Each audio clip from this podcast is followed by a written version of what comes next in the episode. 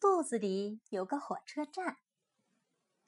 美味食物进嘴巴，牙齿把它咬成粒，颗粒来到肚子中，精灵把它变成泥。火车厢被装满了，一路飞驰不休息。肚子里的火车站每天都在陪伴你。肚子里有个火车站，德国鲁斯曼安娜会著。德国舒尔茨史蒂芬会，张振义，北京科学技术出版社。这个小姑娘叫茱莉亚，她刚刚从幼儿园出来，走在回家的路上。突然，茱莉亚听到了一阵咕噜噜的声音，这个声音是从他的肚子里发出来的。茱莉亚不知道。他的肚子里有一个火车站，肚子精灵们就住在这里。他们的工作是把食物弄成泥。这会儿，小精灵们都懒洋洋的躺着，因为大家无事可做。火车也停在那里，整个肚子火车站里静悄悄的。突然，那奇怪的声音又响了起来。原来是一个小精灵睡着了，他在梦中偶尔打起响亮的呼噜，这就是茱莉亚听到的呼噜噜的声音。茱莉亚终于到家了，一顿美味的午餐正摆在桌子上，她开始狼吞虎咽的吃了起来。很快，一大团面条通过食道掉进了肚子火车站里。小精灵们立刻醒了，从各自的洞穴里爬出来，准备开始工作。他们都是一些非常勤劳的小家伙。可是这次的情况让他们吓了一跳，又粗又长的面条落下来，把他们缠住了；整片的生菜叶儿飘下来，像床单一样把它们裹住了。大肉块沉甸甸的。像石头一样四处乱滚，火车站里乱作一团，小精灵们都生气的大叫起来：“这个茱莉亚根本就没有好好嚼嘛，总是什么都靠我们，这些食物太大了，我们怎么办呀？”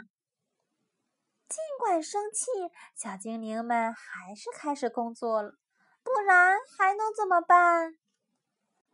火车必须准时出发，但是要把这么一大堆食物弄碎，要花很多很多时间和力气，因此工作进展的很慢。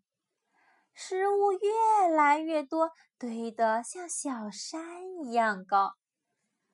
这时，出事了！一大块东西不偏不倚的砸到了一个小精灵的脑袋上，他立刻晕了过去。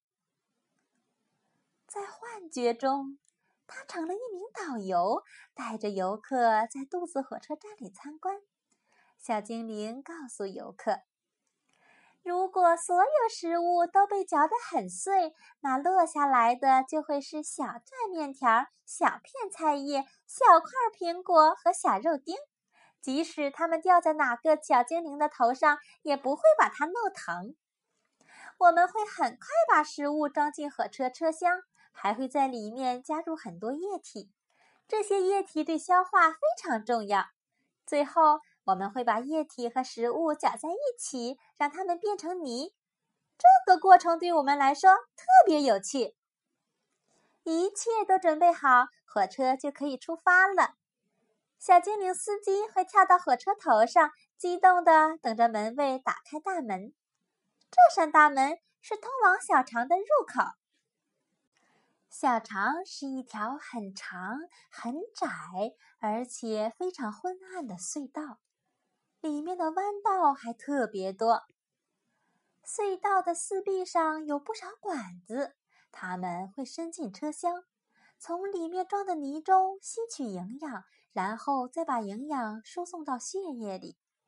然后火车会载着车厢里剩下的没用的东西继续往前开。穿过大长隧道，最后到达终点。